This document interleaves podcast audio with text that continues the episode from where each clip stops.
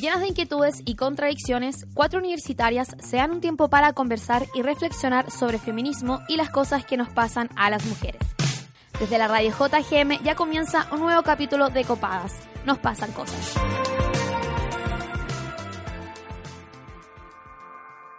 La concentración del viernes pasado, en efecto, fue la marcha más grande de la historia de Chile. Un millón doscientas mil personas nos reunimos en Plaza Italia y sus alrededores para manifestarnos contra el gobierno, sus políticas de dictadura y el sistema neoliberal en general. Gritamos en contra Piñera, levantamos carteles por los caídos en el paréntesis oscuro de esta democracia y nos cansamos tanto saltar para no ser pacos.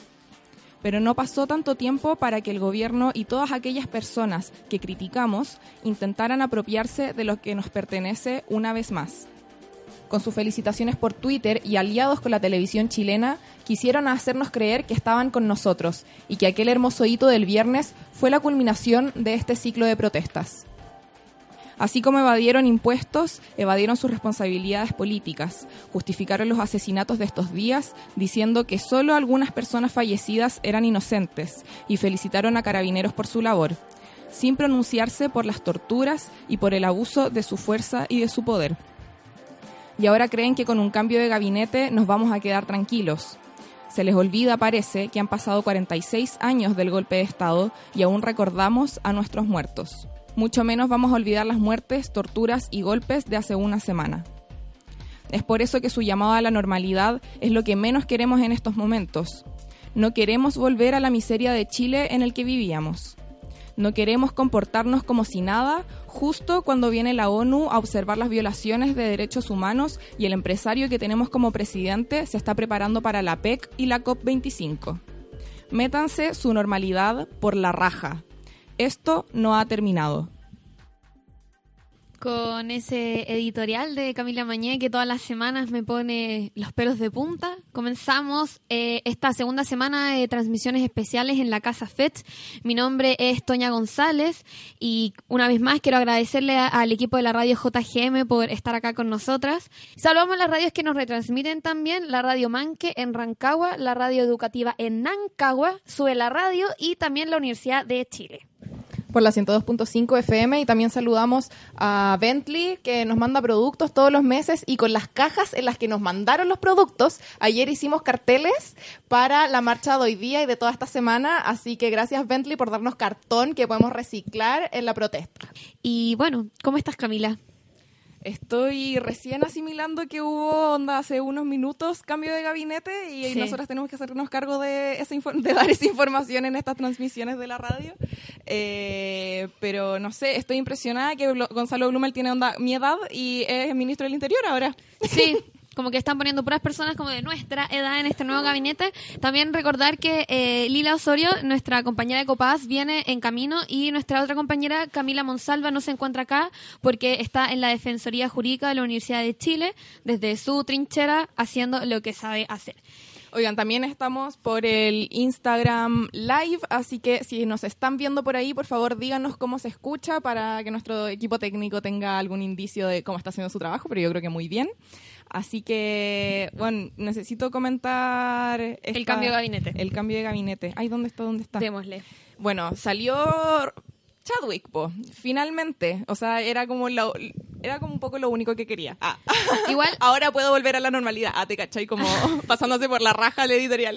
no, ah, pero hay que tener ojo igual con el que salga Chadwick, porque era lo que decía eh, Boric el fin de semana, en términos de que Chadwick igual tiene eh, repercusiones políticas eh, por seis meses más. Por lo tanto, en eso hay que ser estratégicas al momento de pensar y en términos de que lo que hay que hacer es una acusación política hacia él, como la que se está intentando hacer a Piñera, también a Chadwick, como para que no puedan tener un cargo público de aquí a cinco años más, porque por ah, seis meses él sigue teniendo influencia dentro, influencia constitucional. Entonces eso es lo que no se sabe y lo que ciertos diputados del Frente Amplio han tratado como de manifestar de como si Chadwick se fue, pero esta no es como una eh, ganada profunda, como que hay muchas otras cosas que hay que seguir haciendo, pero qué bueno que no esté ese weón, como claramente de, de frente Sí, o sea, hay que recordar que Carabineros de Chile, esta institución que ha torturado y asesinado gente y ha dejado ciega a muchas personas también con sus... Más de 100 personas. Lumazos y sus eh, balines. Eh, depende directamente del Ministerio del Interior. Por eso siempre se le responsabiliza a Andrés Chadwick por, por ejemplo, el asesinato a Camilo Catrillanca, que el one quedó impune, y ahora eh, con cinco asesinatos de, de personas en manos de agentes del Estado, también se le está responsabilizando a él, así que esperamos que este tal Gonzalo Blumel, que si no me equivoco es de Bópoli y un poquito más progre y más joven, de hecho Sí, es el ministro del Interior más joven de la historia de Chile, eh, sea un poquito más atinado con sus cosas. Pero yo creo que el, el- la... mm, Yo creo que la represión va a calmarse estos días porque viene la Comisión de Derechos Humanos de la ONU a ver eh, Sí. cómo se violan los derechos en nuestro país. Entonces, el otro día vi un tuit que decía como Chile es como ese papá que le pega a los cabros chicos, pero cuando llegan visitas los trata bien. Ay, sí. Es lo mismo. Oye, este capítulo vamos a hablar sobre las estrategias políticas y comunicacionales que ha tenido el gobierno este fin de semana.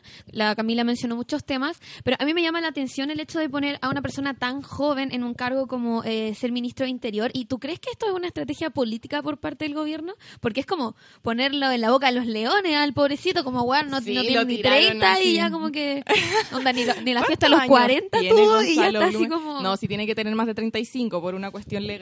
Sí, es cierto, pero Eh, Busquemos cuántos años eh, tiene acá. Bueno, en términos de los cambios que hubieron, hubo en el Ministerio de Interior. tiene también de 41 Hacienda- años el Pues, ya, pues bueno, su cumpleaños de 40 lo tuvo ayer. así, como no, yo encuentro que es mucho.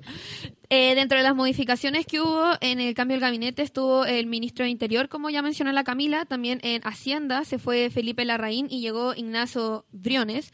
En eh, la Secretaría General del Gobierno se de fue... la de Secpres, de la Sí. presidencia, se, Se fue, o sea, eh, perdón, dale, perdón, te interrumpí. Se fue Cecilia Pérez y llegó, ¡ay, la odio! Carla Rubilar. Yo la odio mucho. No, pues amiga, te confundiste. Gonzalo Blumel se fue de Secpres y entró a Interior y lo reemplazó Felipe Ward en la Secretaría General de la Presidencia. Ah, en la sí, Secretaría sí, sí. General del Gobierno salió Cecilia Pérez, pero la regalona se fue a Deportes Sí. y entró la intendenta de la región metropolitana, eh, Carla Rubilar, que sinceramente no sé qué pasa con su cargo de intendenta. ¿Alguien sabe acá el equipo de la radio JGM tan culto que es? ¿Se puede hacer al mismo tiempo las dos cosas? ¿Puede ser, la- sa- ¿Puede ser al mismo tiempo? No, No, puede ser. no, Va a tener no, que ser reemplazada también Carla Sí. Rubilar como intendenta de la región metropolitana, pero básicamente fue la vocera todos estos días esa buena. Sí. Y, y- y, mira, sinceramente, yo a la Carla Rubilar no le tenía tanta mala Ay. porque se tiró un buen speech cuando se, vota- se votó el, el aborto en tres causales. Eh, ella dijo que había cambiado de opinión y que estaba ahí para eh, dialogar y que escuchando todos los argumentos eh, de, de las personas a favor del aborto eh, le había hecho sentido y, y por eso uno hacía política y Filo se tiró un buen rollo y yo dije como ya, yo creo que al menos una persona sensata, ¿cachai? Mm. Pero después, y, y bueno, y de hecho... Durante todos estos días pareció ser como la más humana y yo creo que por eso la tiraban tanto a la tele porque era la única que podía como conectar sus Ay, neuronas, ¿tú weón. No, yo la llevo como que toda la semana he sentido como un mm, con ella, como que no he logrado enchufar con ella. Pero yo mí, creo que fue porque viste el video en que, Es que- felicitaba a los pacos. Sí, ya. Yo, el, lo- lo- luego de la marcha del viernes que mencionaba la Camila en su editorial, ella tuvo como un agradecimiento a Carabineros y fue grabada. Y nosotros acá tenemos la cuña de Carla Rubilar. La tenemos en producción, ya está todo listo. Y me gustaría que igual la escucharan porque este cambio de gabinete, yo sí, cuento que uno se confunde porque al fin y al cabo siento que están jugando a la sillita musical. Como que a este lo cambian para allá y a otro para allá, pero no hay un real, verdadero cambio. Y eh, te tinca que vayamos a escuchar la cuña de Carla Rubilar. Vamos. Muy buenas noches. Bueno, quiero aprovechar de darles las gracias por el día de hoy, por el trabajo. Lo cierto es que hoy día fue una marcha diferente. Muchos de ustedes deben haber vivido muchas marchas. Hoy fue una manifestación muy diferente. Fueron 1.200.000 personas en la calle, en su infinita mayoría gente normal, niños, jóvenes, adultos mayores, familias completas, sin colores políticos, sin creencias que los separaran, sin diferencias, marchando por algo que yo creo que la inmensa mayoría de ustedes también quiere, un Chile mejor. Y en ese sentido, ustedes estuvieron completamente a la altura. La verdad es que estamos muy orgullosos del trabajo que realizaron, era muy difícil, muy, muy difícil. Terminamos una marcha en muy buenas condiciones. La gente se fue a sus casas, tuvimos algunos disturbios como siempre, como siempre, y algunos que no entienden que la violencia no es el camino, pero son muy pocos. Y la gran mayoría también entiende que ustedes son chilenos como nosotros y que lo único que hacen es cuidarnos. Y de eso estamos súper agradecidos. Yo de verdad me siento muy orgulloso de los carabineros. Yo sé que a veces lo pasan mal. Yo sé que a veces no entienden su trabajo. Pero nosotros lo entendemos y nos sentimos orgullosos. Gracias por cuidar esta marcha, era importante para crear un Chile nuevo, un Chile mejor. Que se construye con todo, no con algunos. Y en eso están ustedes. En todo lo que salga de hoy día van a estar ustedes. Así que yo, de verdad, desde el fondo de mi corazón, les doy las gracias. Gracias por hoy día, gracias por entender, gracias por estar a la altura.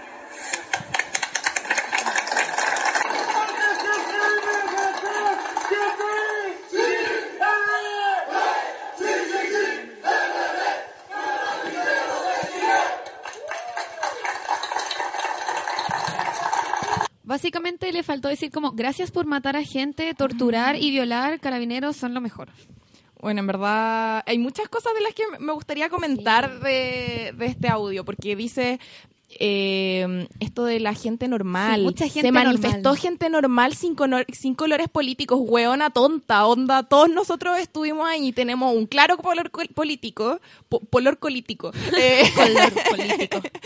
y, y claramente ese color político es en contra de su gobierno. Sí. Así que es básicamente están como diciendo un discurso para... Se están haciendo los hueones con que estoy en contra de sea, ellos. apropiándose de la marcha, diciendo eso de personas normales, como agradeciendo, como yo sé que esto era una marcha eh, muy eh, esperada y también que podía tener mucho conflicto, pero ustedes lograron estar a la altura. Como, weana, no lograron estar a la altura. Y esto es lo que a mí me pasa, como con personas como Carla Rubilar, que yo me pregunto, ¿realmente ella siente esto cuando está diciendo esto? Por ejemplo, en la charla eh, del aborto, ¿lo sentía o era una estrategia eh, política de discurso? Porque me pasa lo mismo acá que yo digo como, ¿por qué se está comunicando esto? Como ella, no creo que sea una mujer tonta, una mujer ciega, ¿cachai? Como yo creo que claramente existe una estrategia política, social que hay detrás, que es lo que queremos abordar hoy día, para comunicarle a la sociedad y asimismo a lo mejor también lo estaba diciendo eh, cuando estaba dando el discurso de aborto, ¿se entiende?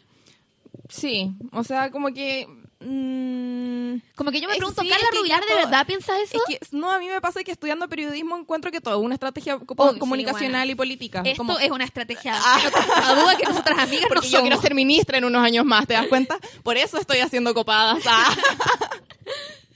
Oye, eh, ¿y qué opináis eso de que la gente se ha dado cuenta de que carabineros son personas comunes y corrientes? Son chilenos y como ¿Qué opináis de eso? Porque igual hay mucha gente que va a manifestarse y va a abrazar pacos, weón. Como, y, y les da comida a los pacos, y les da agüita, y sienten pena porque tienen calor con sus uniformes aparatosos. y ¿Qué opináis de eso, Antonia? Yo opino eh, que no creo que la gente que va a hacerlo no es gente a lo mejor que le están eh, pagando por ir a hacerlo, es gente que le nace hacerlo, cada uno con su tema, como que cada- la estupidez humana está en todos lados, pero donde veo la estrategia política y comunicacional en el hecho de que los medios de comunicaciones aborden eso, como Sí, media weón- hora hablando del Paco que le dieron a un Subway, está jugando con la pelota, pelotita, ¿cachai? O Que está bailando cueca, que pide matrimonio en, en una estación de buses, Sí. pero después acusado de torturador. Como que... Sí. Como que son, es la estrategia que existe detrás de los medios de comunicación y del gobierno de qué mostrar y qué no mostrar. Por ejemplo, estas personas que salieron a las calles a limpiar la calle, como Sí. eh, organizaciones eh, de vecinos, estudiantes que eran estudiantes de la Adolfo Ibáñez, la FINIS, la UDD.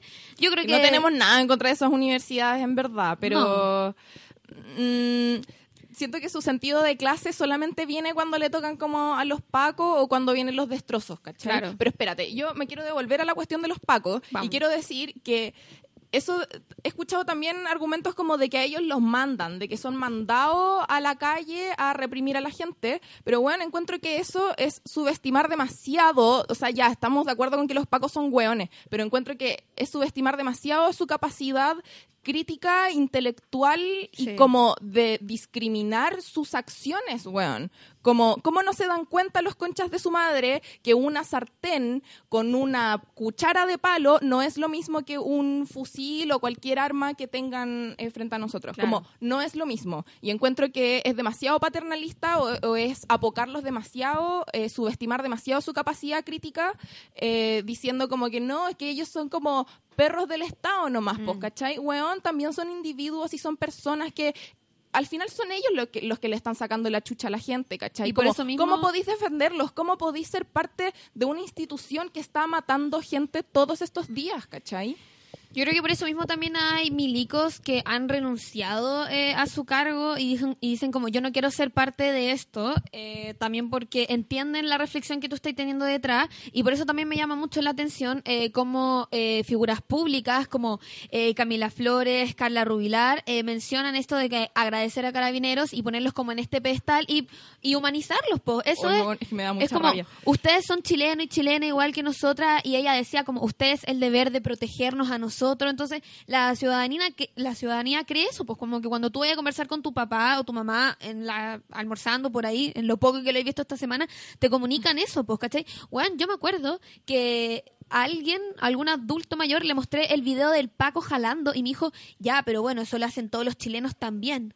O sea, como que todo el tiempo están justificando sus acciones de al mierda Paco, solo justificando porque al Paco, weón. solo porque son carabineros Sí. de Chile, weón. Sí, no, eh, eh, es increíble. Y yo ayer eh, fui al Parque O'Higgins y saliendo del Parque O'Higgins porque hubo un evento cultural en que hubo varios grupos eh, y cantantes también, obviamente, en, en el contexto de esta protesta nacional. Y, y vi a un carabinero ahí parado con otros dos más que no estaban haciendo nada, simplemente estaban así como resguardando el lugar, pico. Siempre como que hay eventos, conciertos o lo que sea, como que hay pacos afuera. Y yo lo vi que estaba sin su etiqueta, sin el nombre de, sin su identificación expuesta. Que la mm, directora de Abofem que entrevistamos hace unos días, Bárbara Sepúlveda, fue muy clara al decir que ellos, o sea, es su deber tener su identificación expuesta en el Sí. uniforme. Y, y ojalá que cuando vayan a, cuando estén deteniendo a alguna persona, registren esta identificación para después poder hacer una denuncia individualizando a la persona que cometió la falta. Y la cosa es que yo voy y le digo, oye, tú deberías tener tu etiqueta, tu nombre, tu identificación expuesta. Y me dijo, pero es que el gobierno, eh, dijo, el Estado a mí no me la da. Y yo, ¿cómo no entiendo? No, es que nosotros tenemos que pagar por todos estos implementos de nuestro uniforme y el Estado no nos da estas cosas. Y a mí se me perdió el nombre en el contexto de las manifestaciones. No sé en verdad si creerle, pero esa fue la weá que me dijo. Claro. Eh, a mí se me perdió y, y a mí el Estado no me la da.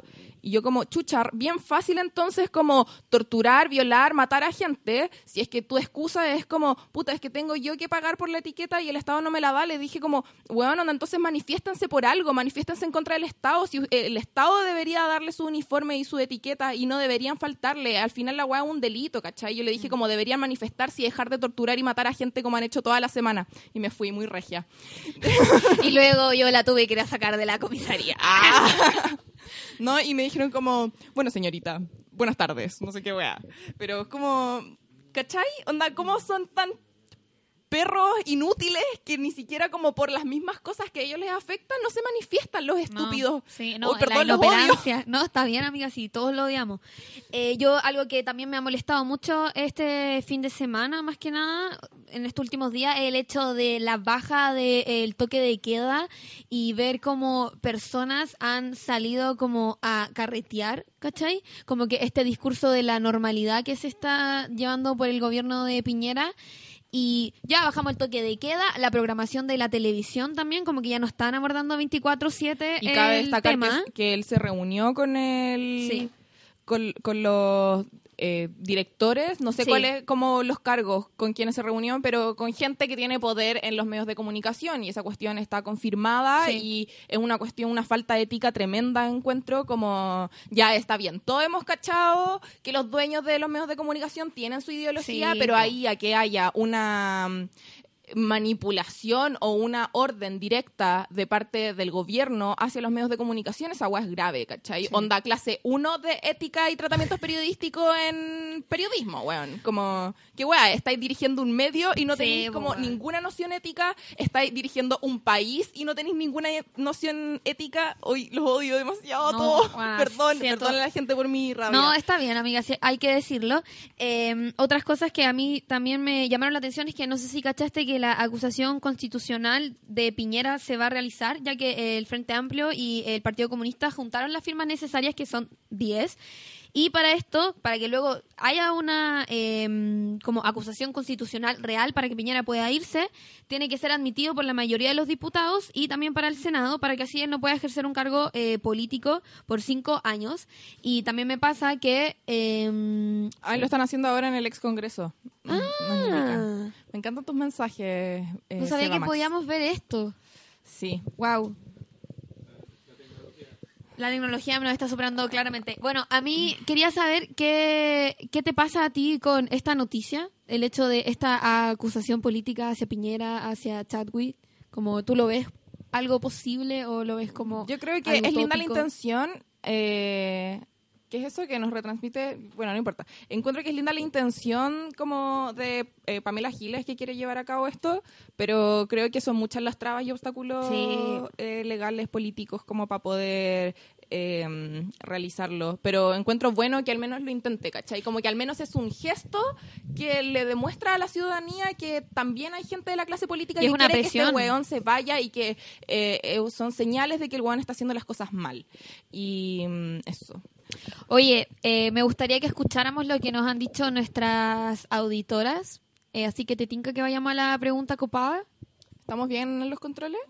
Ya, un segundito y por mientras podemos comentar a la gente Barça que en este marco de eh, volvamos a la normalidad, eh, empezaron a tuitear cosas y como dije en el editorial se intentaron aprovechar de, nuestro, de, de nuestras manifestaciones que básicamente en contra de ellos. Y, por ejemplo, la diputada de RN, que parece más UDI o nazi, eh, Camila Flores, eh, dijo, tuiteó, el mismo día de la marcha en la noche, luego de días de violenta destrucción, saqueos, pillajes, heridos y muertos, hoy vimos una luz de esperanza en una multitudinaria y ejemplar marcha pacífica, sin banderas rojas para crear conciencia en cambios urgentes y muy necesarios. Dios devuelva la paz a Chile.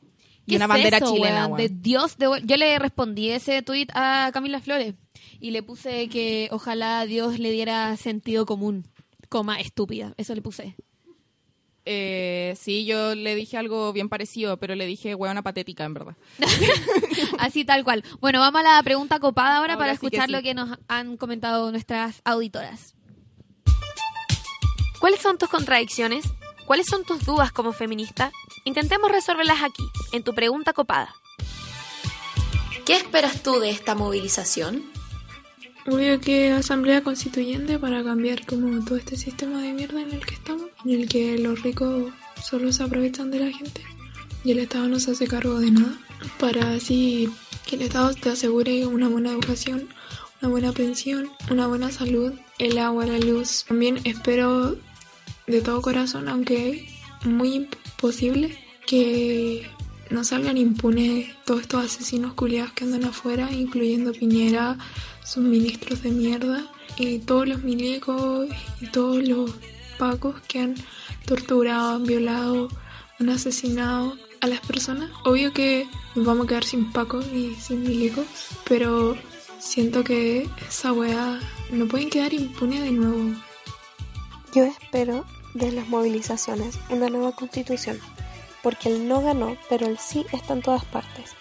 Que exijamos lo que merecemos, no dejar que una figura nos diga que un bingo va a arreglarnos los problemas, dejar de romantizar a los abuelitos trabajando, porque no pueden pagar lo que necesitan, que tengamos educación de calidad, que no mueran personas en las listas de espera y terminar con la crisis en Quintero, Petorca y Puchuncaví. Y además que dejemos de reprimir a los pueblos indígenas. Por último, que mi privilegio sea un derecho para todos y todas.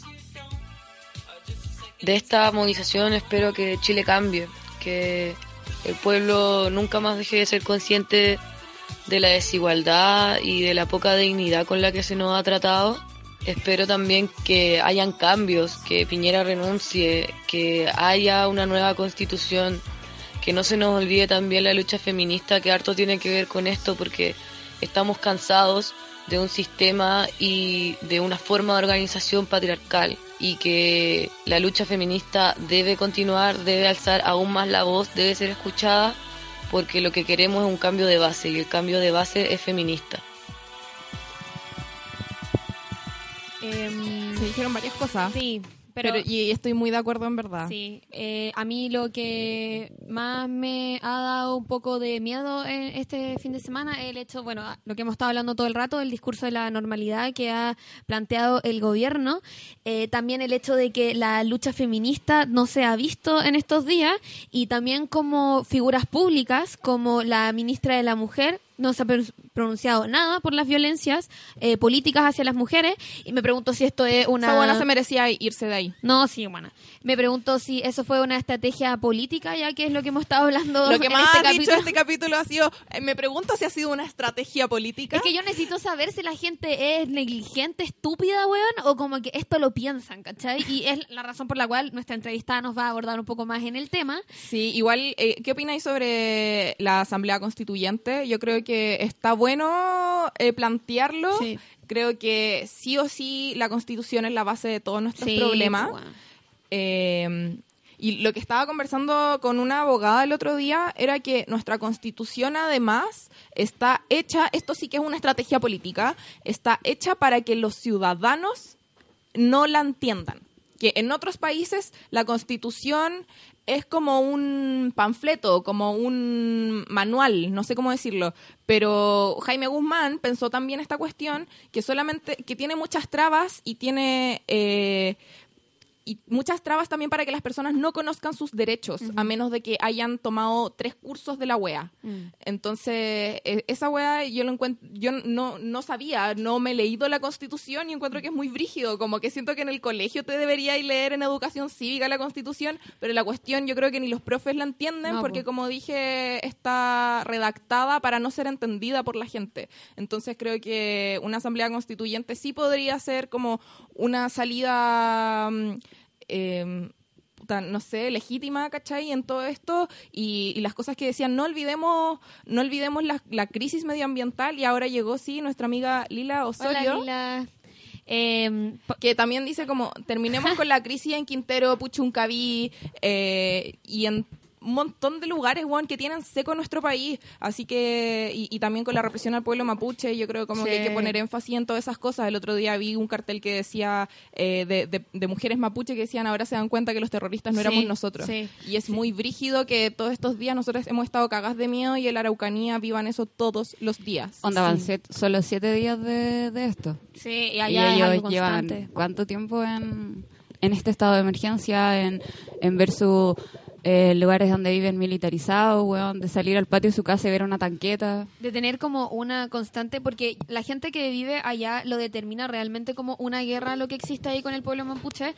Yo tengo cercanos que viven en la comuna de Quirico y el miedo que se vive es constante y el lenguaje que se utiliza como para mencionar el conflicto que hay ahí es muy parecido al que hay acá, pero es algo que se ha estado dando a lo largo de varios años, ¿cachai? Entonces recién uno empieza a ver como lo que ha pasado a puta, weón, no sé cuántos kilómetros, ¿cachai? De Chile y yo encuentro que eso es muy heavy. Y que vienen denunciándose tanto rato también, pues. Sí, o Y- sea, nosotros estamos para la cagada con las lacrimógenas todos los días. Imagínate cómo está la gente en Quintero con toda la contaminación diaria. Oye, amiga, ¿te tinca ir al diccionario feminista ahora que llegó nuestra querida Lila Osorio? Me tinca demasiado. Vamos. ¿Estás chata de los malos usos de los términos feministas? ¿Tienes dudas sobre ciertas definiciones? Aclarémoslo aquí en el Diccionario Feminista de Copadas.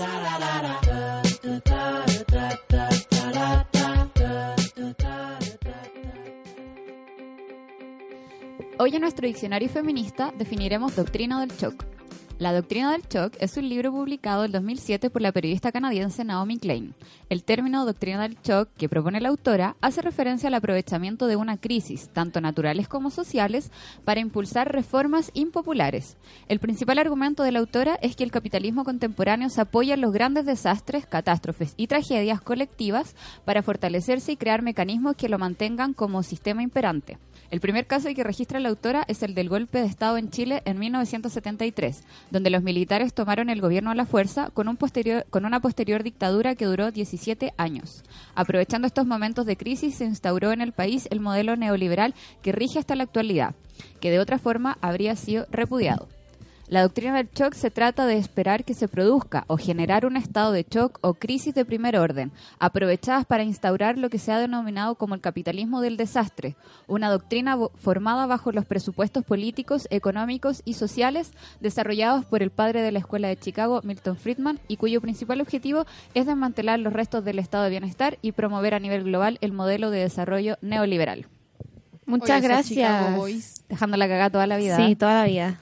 Oye, desde, siempre y por siempre. Me encantó tu diccionario, Lila. Esta semana ha estado así, puf, con siempre me llamas. Sí. muchas gracias. ¿Te gustaría enterarte de conflictos socioambientales, temas de género y feminismo y la agenda cultural de la semana? Ingresa a radiojgm.uchile.cl y encuentra noticias, columnas y entrevistas desde un enfoque social y comunitario. Ahora sí, eh, vamos estamos en contacto telefónico mm.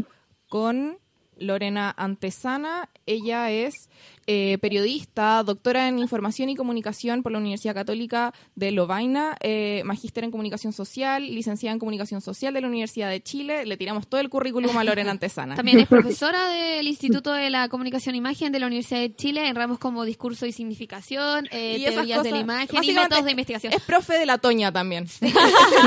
Básicamente, es la Queen Antesana, ¿para qué decir más? Hola, profe, ¿cómo está? Bien, gracias, chicas.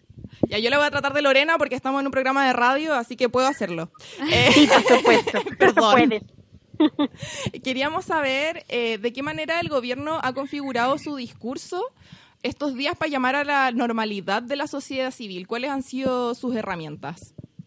O sea, yo creo primero que hasta ahora ha sido un discurso súper errático y de muchos palos de ciego que, que que al final no ha cumplido el objetivo que se supone tendría que haber cumplido, que era volver a un cauce relativamente normal o acoger las demandas o escuchar o, eh, o, calmar o dirigir al final, que es lo que se le pide a un presidente. Eh, ha sido mucha improvisación. Eh, yo creo que eso da cuenta de que efectivamente hay una desconexión entre, entre, todo el, el ministerio y todos los asesores comunicacionales con las demandas efectivas de la ciudadanía. ¿Y, eh, ¿Y cómo los medios de comunicación han ayudado para que el gobierno pueda instalar este discurso de normalidad? Bueno, o sea, lo que hicieron los tres primeros días, sobre todo los medios de comunicación, porque yo creo que ahora sí hay una cobertura ligeramente distinta, fue volver a exacerbar los discursos de miedo y de, de inseguridad. O sea, justificar de alguna manera que los militares salieran a la calle, que se decretara un estado de emergencia y toque de queda también. Los medios salir reiterando imágenes de violencia, de saqueos, al, estar los periodistas en vivo opinando de lo terrible que era y del desborde, eh, estaban contribuyendo a que se pudiese sostener un discurso de esa naturaleza en toda la primera etapa de esta crisis. Y Lorena, eh, ¿esto tiene que ver con la llegada de la ONU, la PEC o el COP25, el hecho de cómo los medios de comunicación han generado un discurso em, político, social y el gobierno también? Como este giro que ha tenido. No lo sé, ¿sabes? Porque a veces, o sea, ha sido tan errático todo que es difícil pensar que estuvieran como pensando en algo así. Sea, es difícil una respuesta distinta después de, de todo lo de, de, de, cómo reaccionaron antes. O sea, yo creo que que ya, o sea, sí venía la ONU, pero los, o sea, todo lo que ocurrió está documentado y van a seguir, o sea, va a salir a la luz, es difícil esconderlo hoy en día. Eh, lo de la PEC, o sea, podían haberlo pagado hace una semana, o sea, no creo que se revierta mucho con unos días. Yo creo que era porque ya no daba para más, o sea, que no daba para más y que al final cada cosa que hacían incendiaba un poco más y la, las tremendas marchas masivas de los últimos días demostraron que lo estaban haciendo todo mal. Entonces yo creo que reventó por ahí. No sé si habrá tanto de lectura política porque no creo que haya habido una lectura política, al menos no una adecuada en todo este último tiempo. pero sí, pero por ejemplo nosotros leíamos unos tweets ahí de, de como, no sé, la, la Camila Flores o la Carla Rubilar, que están un poco como apropiándose de la marcha y haciéndose los lesos con que en verdad la manifestación era en contra de su propio gobierno. ¿Cómo esto opera dentro de políticamente las estrategias del gobierno? o si es una estrategia en verdad, porque puede que sean tontos nomás. U otras decisiones como eh, la baja del toque de queda o el cambio eh, de gabinete, el hecho de que la programación eh, de la televisión ha vuelto a la normalidad, ya no se está como abarcando 24/7 el estado de emergencia, sino como que están volviendo a dar los Simpsons, o por ejemplo la resta, el restablecimiento del metro, el hecho de que vuelva el funcionamiento, como esto de tratar de instalar esto de la normalidad. ¿Es, planificado? ¿Es tan conspirativo como nosotras creemos? ¿O, simplemente se da así el, el actuar del, del, gobierno? Están haciendo su pega, por así decirlo. O sea, yo no creo que sea tan conspirativo, porque como te digo, nadie, ninguno se esperaba y lo hicieron tan mal al principio que es difícil pensar que lo puedan hacer conspirativamente. O sea, es difícil pensar que, que hayan de repente empezado a manipular o a crear. Mm. El problema es que la normalización implica en general una vuelta a lo mismo. O sea, eh, en el caso de los medios es evidente, o sea, la rutina es tan fuerte que cuando uno le dice vuelva a lo mismo, vuelve a lo mismo, pero era lo mismo de antes. No, no se alcanza a practicar un, cambio de, cobertura, por ejemplo, o de, no sé, o de diversificación de fuentes o de otras aristas se normaliza y se vuelve atrás, que es lo que han demostrado todos los que hacen estudios de rutinas de prensa, porque es lo que está aprendido, es lo que está en el cuerpo.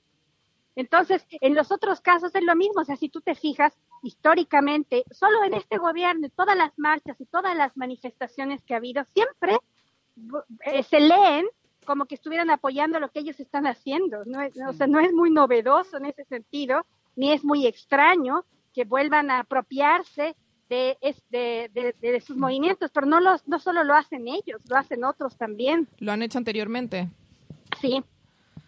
O sea, fíjense con, las, con la ola feminista, por ejemplo, sin ir más lejos. Mm, claro. Al final todo vuelve y se vuelve a encauzar y la normalidad implica decir, sí, nosotros también somos parte o nos alegra que pase esto o es justo lo que estábamos pensando. Mm. Y mm, ¿Y cree que el, gobierno ha respondido de alguna manera a esta estar básicamente en la mira de todo el mundo y porque esto ha sido noticia internacionalmente y también eh, otros gobiernos se han pronunciado en contra de las políticas de dictadura que están que se, que se están aplicando en Chile como están respondiendo también a esta crítica internacional o sea, yo creo que sí, o sea, están respondiendo porque están presionados por todos lados, a nivel interno, por supuesto, y a nivel externo también, o sea, a nivel externo siempre se ha hecho mucha presión porque si hay algo que le interesa al gobierno, no solo a, a esta ahora, pero digamos que ha sido la lógica de toda la transición, es mostrar precisamente que este se trata de un país ordenado, que funciona, donde la gente puede venir a invertir y, todo eso. Por lo tanto, eh, les preocupa eso, les preocupa revertir esa imagen, sobre todo pensando en las proyecciones y en, todo el discurso que se empieza a, caer como una baraja de naipes. Em, en esa misma línea, em, como mencionaba eh, usted antes, hoy en día existen ciertas figuras públicas eh, como la ministra de la Mujer, Isabel Pla, que no se han manifestado nada respecto a la situación de los últimos días.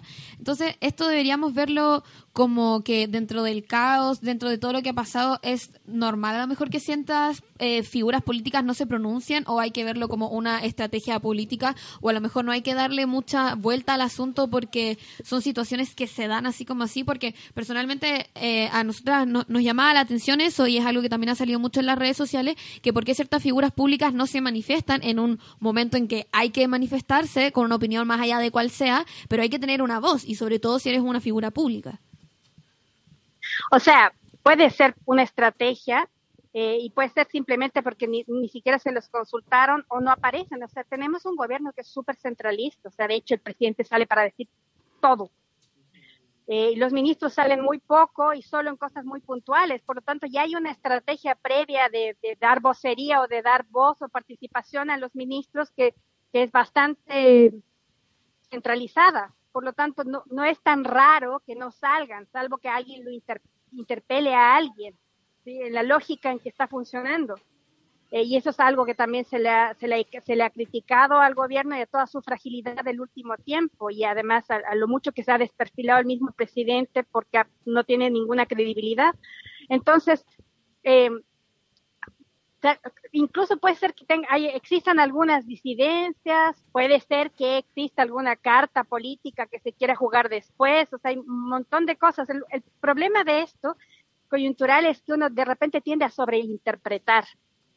Y ese es eh, mm. el, el, riesgo que, o sea, que, que, todos tenemos cuando estamos trabajando haciendo análisis sobre la misma coyuntura. No tenemos mucho espacio como para poder efectivamente pensar y con todas las cartas sobre la mesa. Entonces hay varias cartas que no estamos viendo necesariamente y en esos y esos análisis son un poco parciales en ese sentido. Mm. Es que también con tanto montaje que ha habido por parte del gobierno y los medios de comunicación, o sea, sin ir más lejos el caso de Camilo Catrillanca, uh -huh. que no fue hace tanto tiempo, entonces también existe una decepción de parte de la gente, tanto del gobierno como de los medios de comunicación y su cobertura sesgada. Y en esa línea sí. eh, me gustaría preguntarte cuál debería, cómo debería ser el tratamiento de los medios de comunicación en un momento de conflicto como este para que sea ético y no estemos pelándolo hasta por los codos con sus comportamientos y actitudes en contra de los protestantes. Considerando además o sea, eh, el reportaje que trae hoy día la tercera. Uh -huh. sí. Que dice, policía identifica a uno de los autores de incendios sí. en estaciones de metro, no identifica quién, el, quién es el autor y solamente dice que, según señalaron fuentes policiales de inteligencia. Claro. Y mm. en todo el reportaje no entrega ninguna fuente, no... Nah. Sí. Ahora, que eso tampoco es tan novedoso, porque claro. eso es algo que llevamos viendo hace mucho tiempo como una práctica. Pero es que yo es como una seguidilla de desilusiones y críticas a los medios. Yo sé, o sea, yo creo que, que hay que hacer, o sea, hay que pensar que son profesionales y que tienen cierta expertise, lo que implica que no pueden ellos actuar alarmando al resto. Es como que llegar a la, el niñito corriendo a la mamá y la mamá se pone a gritar con él. Mm se supone que hay un rol específico ahí, hay una formación que cautela eso. O sea, lo otro es que tampoco por estar en la noticia y estar ahora y golpear, no se van a rastrear las fuentes, o no se va a ver bien de dónde viene, o no se va a corroborar que esa información es verdadera, o no se van a dar pautas de cómo se construyen o se manejan las imágenes. Sí, o sea, y todo el... este tipo de cosas son, son de prácticas periodísticas que debiesen también operar, en, sobre todo y mucho más en situaciones de emergencia. Y cuando actúan como la mamá que grita cuando el cabro chico está llorando, cuando están alarmando a la gente y no eh, tranquilizándola como debería ser su, su rol, eh, ¿cuál, ¿Cuál sería el objetivo? Porque también es, es, curioso ver cómo el tratamiento de los medios durante estos días ha ido cambiando eh, en sintonía con el mensaje que va transmitiendo el gobierno también. Entonces, cuando, sí. cuando ellos se, se, muestran alarmistas, eh, mm. ¿cuál sería su fin? Mm. Ahora, yo también lo mismo, yo no creo y no veo una mano negra en todo. ¿sí? O sea, en, el, y en este caso, o sea, si uno ve y, y, conversa con los mismos periodistas, yo no creo que haya sido su intención explícita poner, hacerlo así. O sea, primero se acostumbraron a reportear así. Se acostumbraron claro. a reportear muy cercano a una, un solo tipo de fuente y se acostumbraron a validarlo. Por lo tanto, es normal que lo sigan haciendo. Eh, y segundo, aparte de esa, de, de, esa ya rutina instalada que se hace mucho más evidente en coyunturas como esta, eh, el tema alarmista también tiene que ver con una lógica de construcción de noticia que es de espectacularización de la misma. Mm. ¿sí? O sea, de lo que se convierte en noticia, de lo que hay que hacer. O sea, es, es, lo mismo que hacen para cualquier otro tipo de cobertura. Lo que pasa es que ahora es un tema mucho más sensible y delicado. Pero lo hacen en espectáculos, lo hacen en política, lo hacen en un montón de otras cosas. O sea, es cosa de ver un matinal en la mañana para saber cómo una noticia de un minuto se transforma en cinco horas de transmisión reiterada sobre el mismo tema. Claro. Y, y si bien no existe una mm, eh, conspiración por parte de los medios, finalmente igual generan cierto comportamiento o reacción de la sociedad. Claro, porque, o sea, si uno ve, o sea, todos los que estábamos mirando televisión, en algún minuto tuvimos que apagarla, porque era tal el caos que lo único que producía era angustia, no podía ser de otra manera por cómo estaba construida esta pauta. Pero, eh, Entonces, claro, eso hacía que a, todo, a la gente le diera ganas de salir con su chaqueta amarilla y con un bate a cuidar su casa porque venían los marcianos. Los alienígenas. Eh, profe, y pensando en... Esto igual es pidiéndole mucho. Si uno hiciera como rápidamente un análisis de la cobertura que han tenido los medios, ¿cuál podría ser como la conclusión primera que se tiene? O una hipótesis quizás. Sí. Yo creo que hay dos, hay dos momentos, eh, tres momentos en esa transmisión desde que parte esto. La primera es la lógica alarmista, que fue muy criticada, incluso por las personas en la calle, cuando no querían responderle a los periodistas, eh, en redes sociales, eh, con toda una lógica de contrainformación. Una segunda etapa en que toman conciencia de esto, entonces yo creo que a partir del martes de la semana pasada empiezan a tratar de mostrar más fuentes, a cuidar más las imágenes. Y una tercera etapa que es con el anuncio de volver a la normalidad, donde es como borrón y cuenta nueva y seguimos funcionando como antes. Pero en, en esa misma línea, tampoco entonces hay que ponerse eh, a pensar que a lo mejor hubo una estrategia política comunicacional detrás de esas tres etapas, sino que a lo mejor muchas veces esas etapas se dan nomás. Como hay ciertos hechos concretos, como el hecho de que el gobierno se junte con directores eh, de los canales, que fue lo que mencionamos hace un rato, pero también de repente hay cosas que, que pasan por así y que no existe una mano negra detrás, como usted decía, o una estrategia política o comunicacional detrás. Sí, yo también, o sea, yo creo eso, porque uno, hay periodistas que después leen lo que han, lo que publican o lo que piensan o que uno ubica de alguna manera y te das cuenta que no es tan así, o sea, que, que, que es tan rápido, es tan rápido el tema y, es, y hay que estar ahí en la calle que es difícil que a ese reportero, al camarógrafo que está ca- captando las noticias en ese minuto, alguien le haya dicho, no captes tal cosa. Claro. Claro. Mm. Aparte que la, Eh, la rutina, la rutina del periodística te, te limita en cuánto podéis pensar lo que estáis escribiendo también. Exactamente, no tienes mucho más tiempo. Entonces, ese es el problema de, de, la, de la rutina, que, que se naturaliza de tal forma que es lo primero que se hace porque es lo que se está acostumbrado a hacer y es así como se ha hecho siempre. Y también eh, es porque los mismos periodistas están bajo esta misma lógica, pues, ¿cachai? Que esta es una lógica de, de un pensamiento que no es crítico, que, que es mostrar quizá lo más... Que es imparcial, o sea, entre comillas. Claro, que te dice como que tienes que ser objetivo.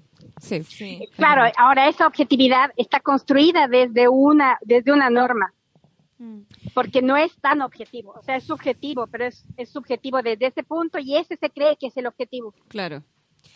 Eh, profe, bueno, muchas gracias por esta entrevista que nos dio eh, desde la Casa Fetch, se lo agradecemos. Eh, recordar que estábamos hablando con Lorena Antesana, periodista y doctora en Información y Comunicación de la Universidad Católica de Lovaina.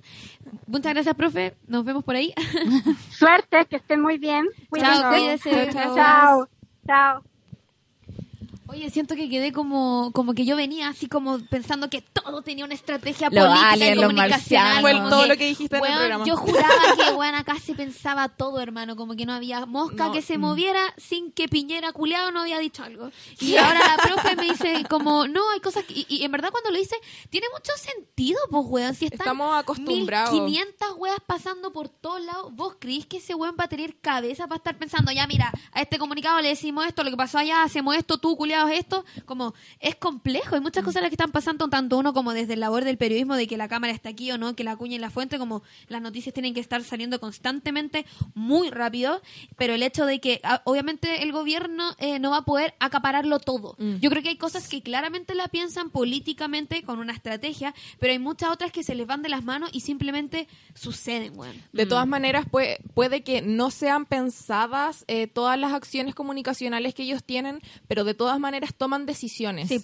Toman decisiones apresuradas y hay una cuestión que se llama framing, que es la teoría del encuadre, eh, que nosotros en periodismo lo vemos mucho, pero quizá la gente no sabe muy bien qué es, que eh, significa que uno eh, está quedando, por ejemplo, en un panorama en Santiago, eh, hay barricadas en un lado, hay saqueos en el otro y hay personas protestando pacíficamente, una cámara normal no te va a tomar una, una panorámica del asunto, entonces tú tienes que tomar decisiones por qué es lo que vas a mostrar, cuál va a ser eh, el encuadre que vas a hacer de esta situación. Entonces, eh, como decía adelante, puede ser que no sea todo un plan maquiavélico, pero sí en el momento Sí, se toman apresurado decisiones. se toman decisiones y que también están, eh, no sé cómo decirlo, pero influenciadas por una historia del periodismo que, como decía Lorena Antesana recién en la entrevista, ha sido eh, morboso, eh, ha sido, eh, eh, busca la espectacularización de todo, Sí. entonces también buscan por la cuestión como más terrible en este primer momento, ¿cachai? Como... Sí, Pero- pero,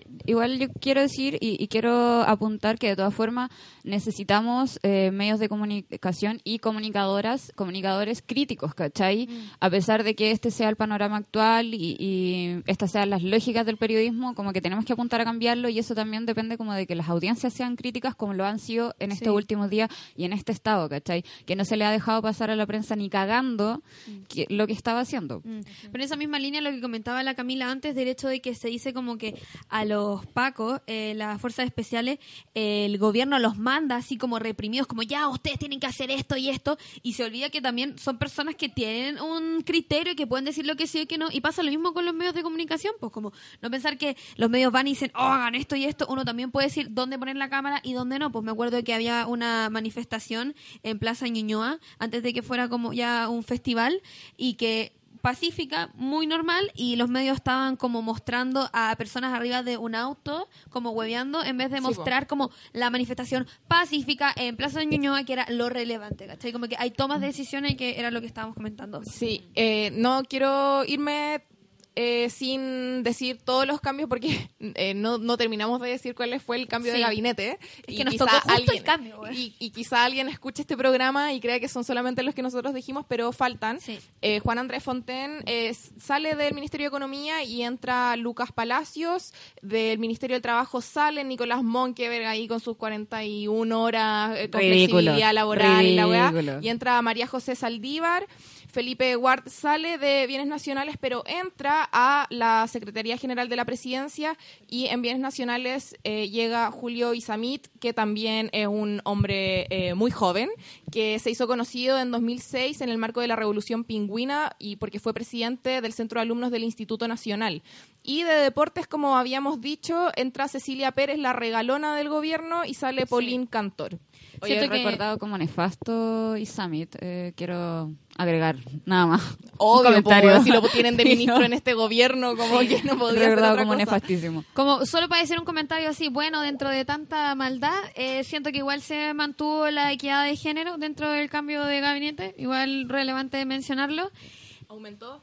Aumentó la equidad de género. Mira, Oye, podemos tirar el último minuto, es que nunca había estado así como en un último minuto. sí, obvio. Dale. Ya, es que se está viviendo la acusación constitucional eh, contra el presidente por parte de Levantado por partidos Pamela de Giles. la oposición. le- perdón.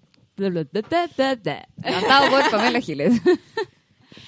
Sí, eh, sí. ¿Estaban dando en el Mega o en todos los canales? En el Mega. Así que para que lo vean, esto ya lo comentamos en Copada. Si bien pueden haber muchas opiniones de como, no, esto es algo utópico, como que todo el Senado y todos los diputados digan que sí, algo que va a pasar. Bueno, an- nunca. Antes van a volar las vacas, no lo sé, pero también es algo de visibilizar, es algo de presión y, como dice mi abuela, mejor hacer algo que no hacer nada. Sí, y quiero decir, eh, último, último, que mm, nosotras hemos estado durante toda la semana pasada y ahora me tinca que vamos a seguir en la misma, comunicando, haciendo lo que nos gusta, y esto realmente es lo que nos gusta.